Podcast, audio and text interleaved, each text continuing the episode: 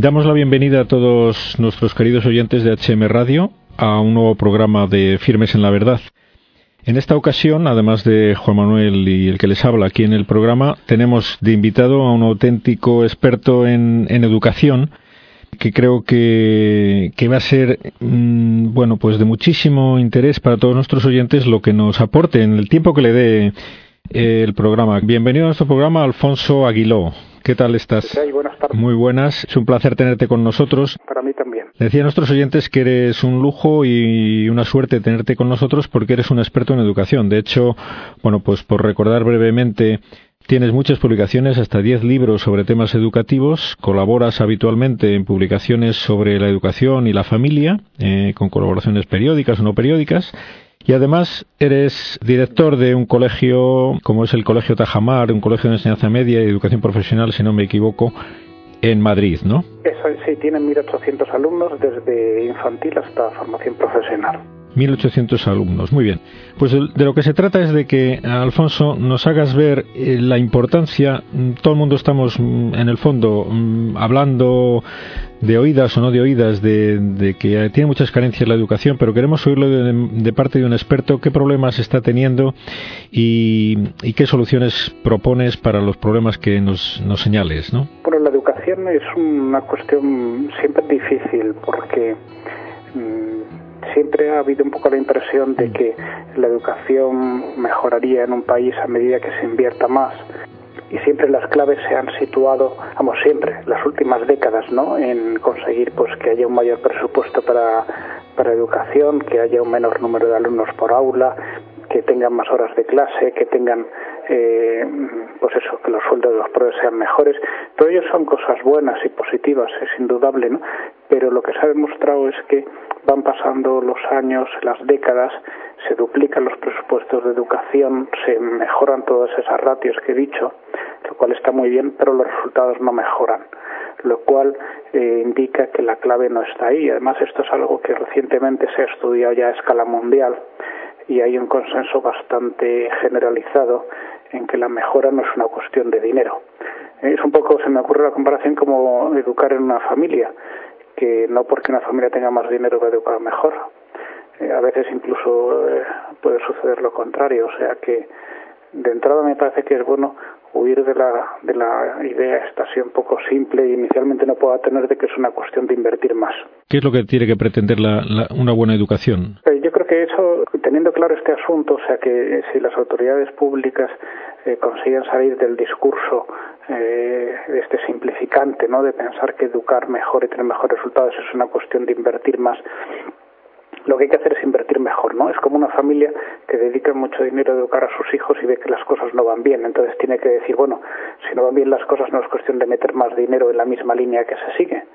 ¿Eh? Mm, tampoco porque recortar el dinero vaya a mejorar, lo que tiene que hacer es hacer una reflexión honda sobre cuáles son las causas, ¿no? Y desde luego eh, hay muchas que se han analizado y últimamente se ha estudiado bastante, pero algunas son algunas no dependen de las autoridades directamente, otras sí, pero por ejemplo hay cosas tan sencillas como la evaluación, por ejemplo, decíamos del mundo de la enseñanza.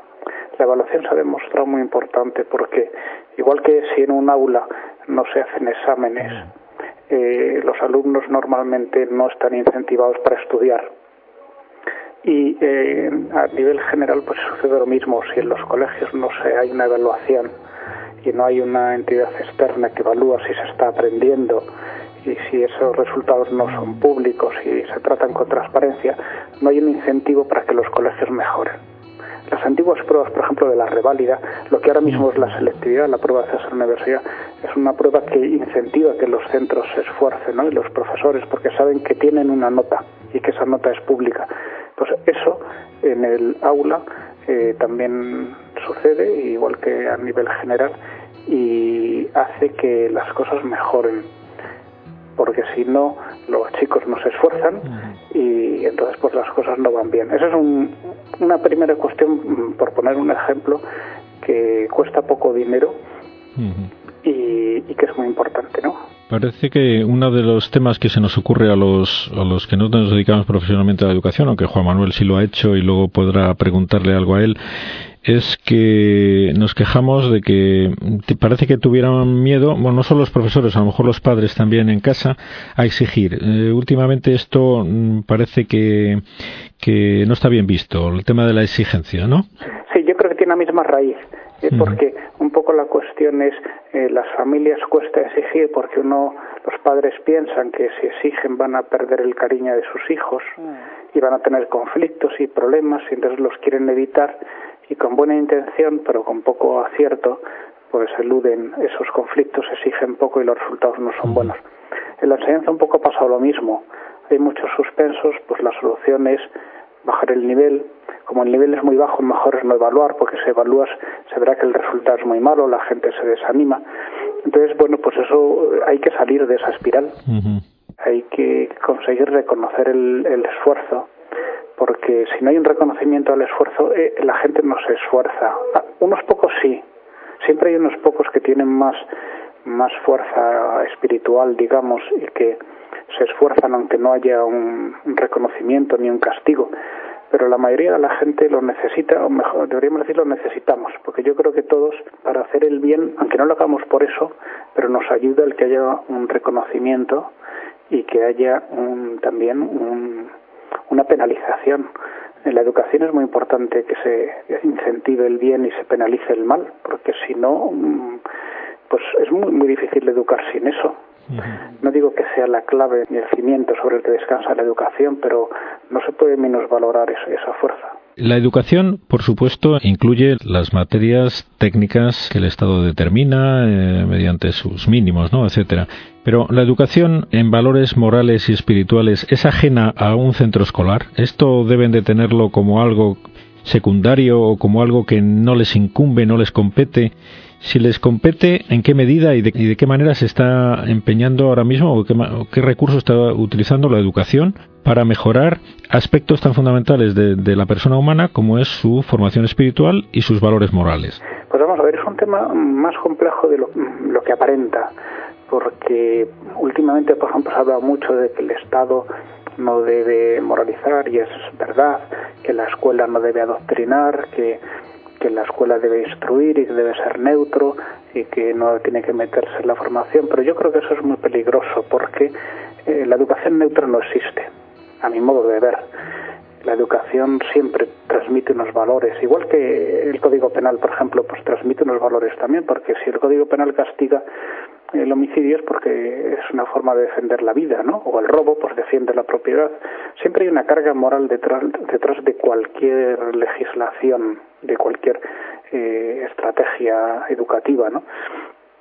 Por eso me parece que lo importante es que haya una autonomía en los centros, una diversidad de proyectos educativos y que los padres puedan elegir el proyecto que esté más en consonancia con sus convicciones porque el hacer un consenso de mínimos en el que se diga vamos a hacer que en la educación solamente se transmitan los valores en los que todos estamos de acuerdo. Pues hombre, los valores en que los cuarenta y pico millones de españoles estemos de acuerdo a lo mejor son tan bajos que es que mm, yo creo que la mayoría de las personas prefieren que sus hijos se eduquen en unos valores un poco más altos, más fuertes, ¿no?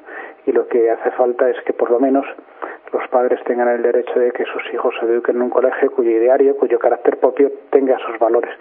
Por tanto, no sé si me estoy sabiendo explicar, creo que la clave está en que haya una pluralidad de centros de oferta educativa, que los padres puedan elegir la que más les parezca adecuada a sus convicciones y que ese colegio en concreto transmite esos valores con una identidad fuerte. Por ejemplo, si un colegio es católicos de identidad cristiana, mm. tiene que transmitir esos valores de una forma mm, clara, nítida. No tiene que ser una cosa como un poco descafeinada porque se quiere que la educación sea neutra, pues tiene que ser una educación abierta a todo, respetuosa de la libertad, de las conciencias, por supuesto, pero que no esconda su, su identidad. Yo supongo que influirá muchísimo, influirá muchísimo. Aquí sería hablar de la calidad humana del profesorado, porque eso se transmite indirectamente o directamente a los alumnos.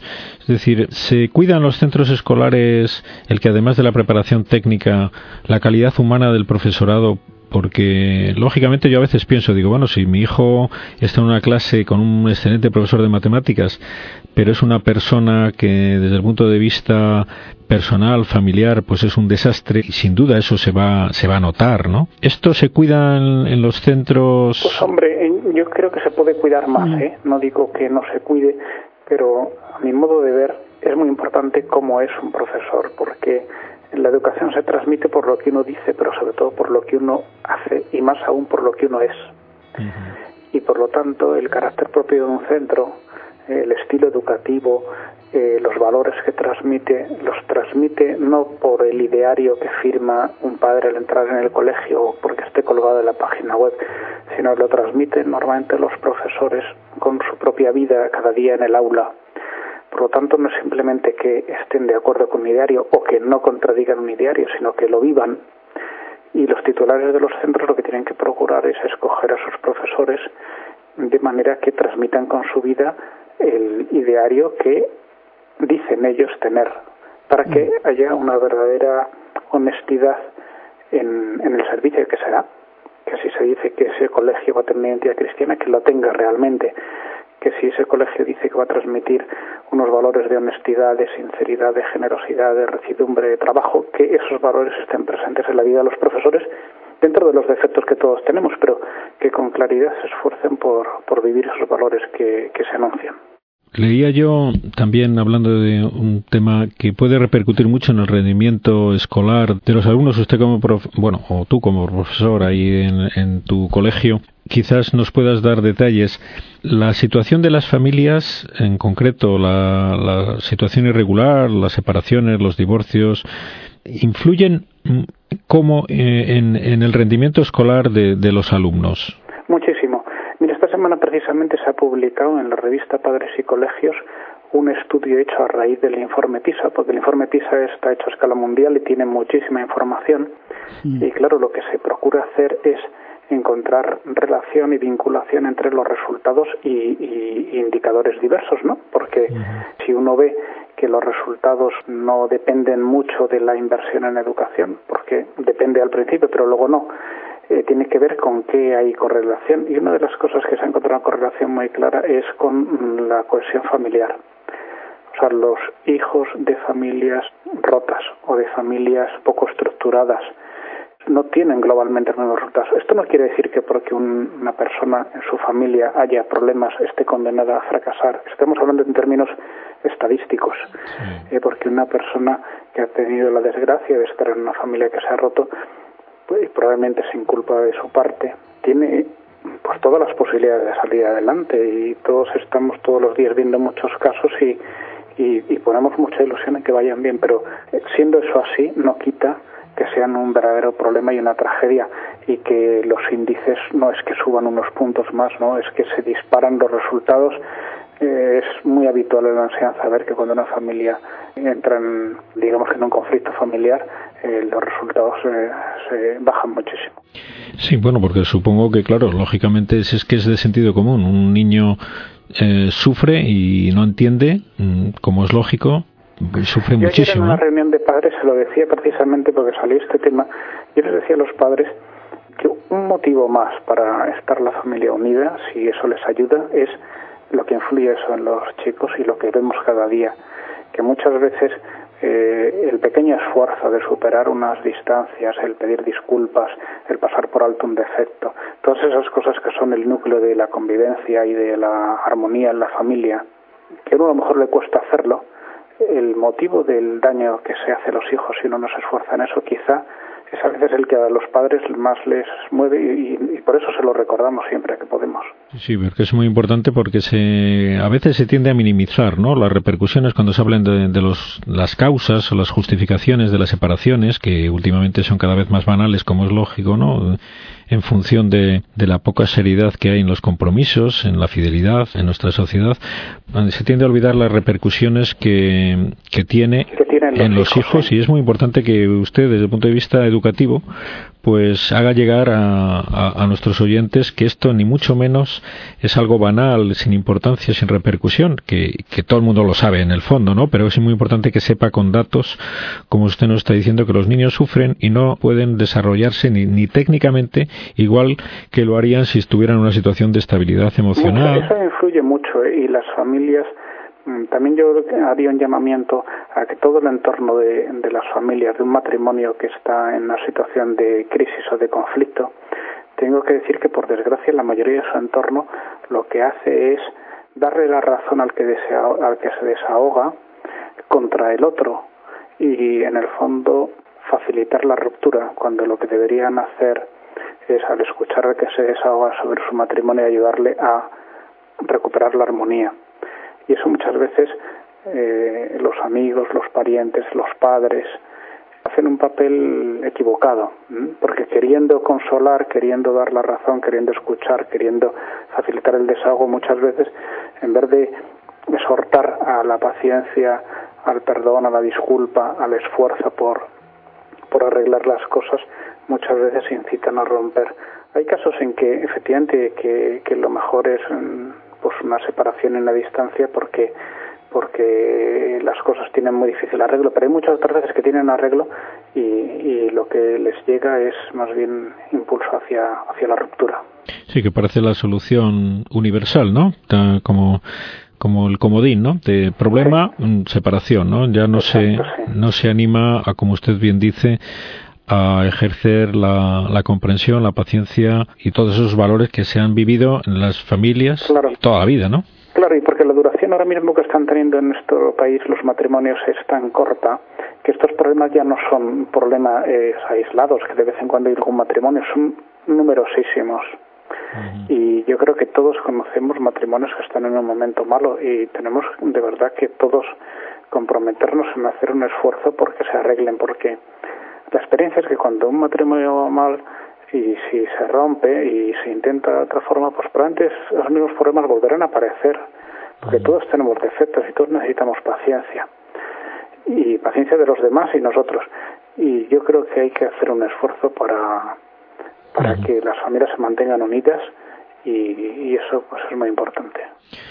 Eh, Juan Manuel. Recuerdo, es que estaba recordando que hace no, no demasiado tiempo, en un pueblo grande de aquí de Cantabria, a mí me llamaron para dar una charla a los padres en cuanto a la importancia de la familia de cara a la educación de los hijos. Y entonces una de las afirmaciones que debió ser demasiado rotunda y demasiado apasionada por mi parte, pues dije que el, divorcio era no desde el punto de vista religioso, moral o ético eh, condenable, sino desde el punto de vista pedagógico ¿no? y didáctico era condenable. Y se organizó bueno, solamente por parte de una, de una señora que además no era madre de familia, un escándalo tremendo en la sala, ¿no? Porque diciendo que jamás mandaría ella a un alumno a una clase donde yo estuviera de profesor con esa idea que tenía del divorcio. Sí, yo, lo que te diría, yo, cuando he tenido que dar clase muchas veces que tenías eh, delante alumnos que están mm, en familias rotas. Sí, sí, sí, bueno, eso es frecuentísimo, sí uno enseguida se da cuenta que tiene que desarrollar un discurso de eh, comprensión hacia esa situación.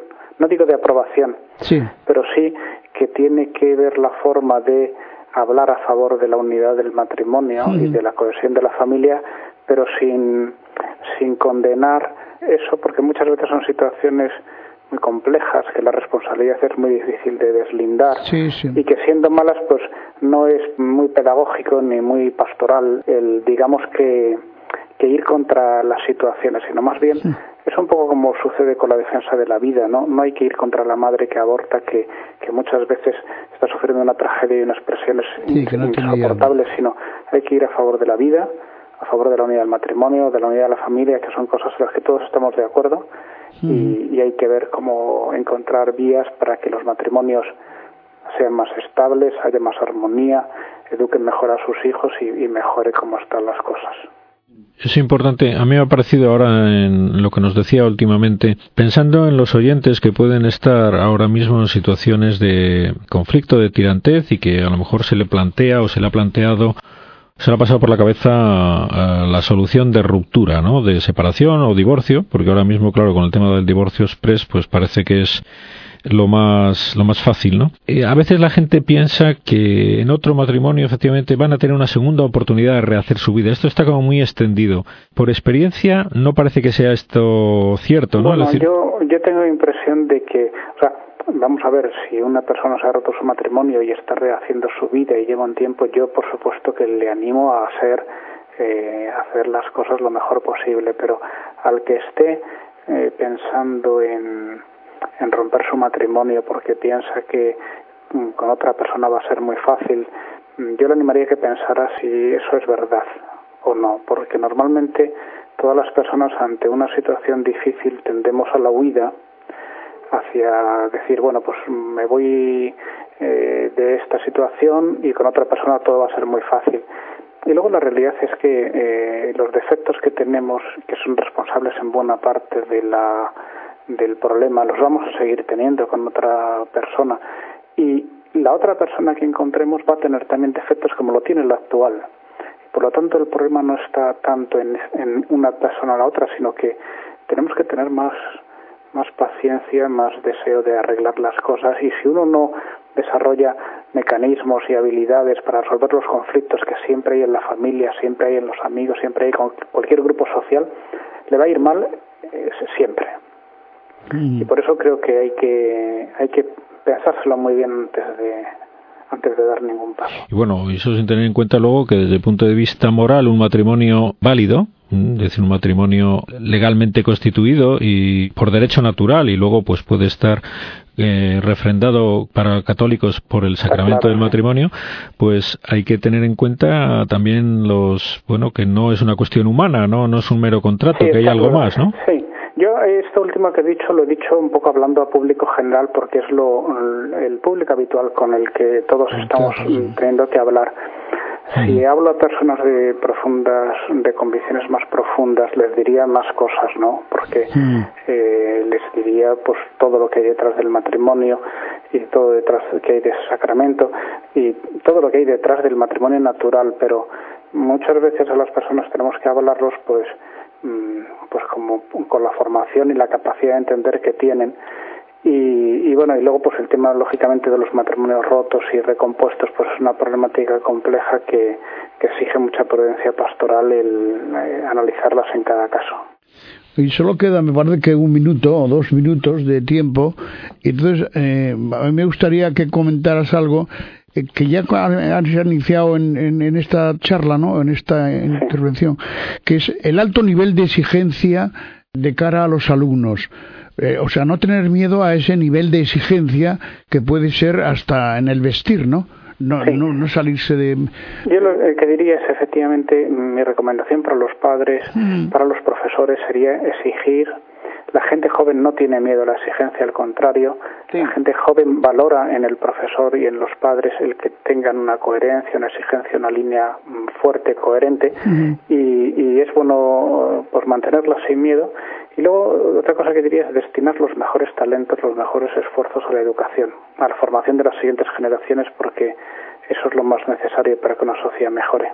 Muy bien. Eh, como se nos termina el tiempo, ¿me vas a permitir, Alfonso, que recomiende tu página web interrogantes.net, ¿no? Sí, sí, sí exactamente. Ahí entré yo ayer, eh, no la conocía y realmente me gustó muchísimo y creo que a cualquiera que la visite le puede ser de muchísima utilidad por la variedad y la profundidad del trato en temas educativos, familiares, religiosos, de todo tipo. Cualquiera puede encontrar ahí ayudas en su problema concreto. Así es que muchas gracias por tu asistencia y, felicidades por todo lo que trabajas por la educación, que a todos nos va a llegar los frutos de tu trabajo. Muy bien, pues muchas gracias a vosotros.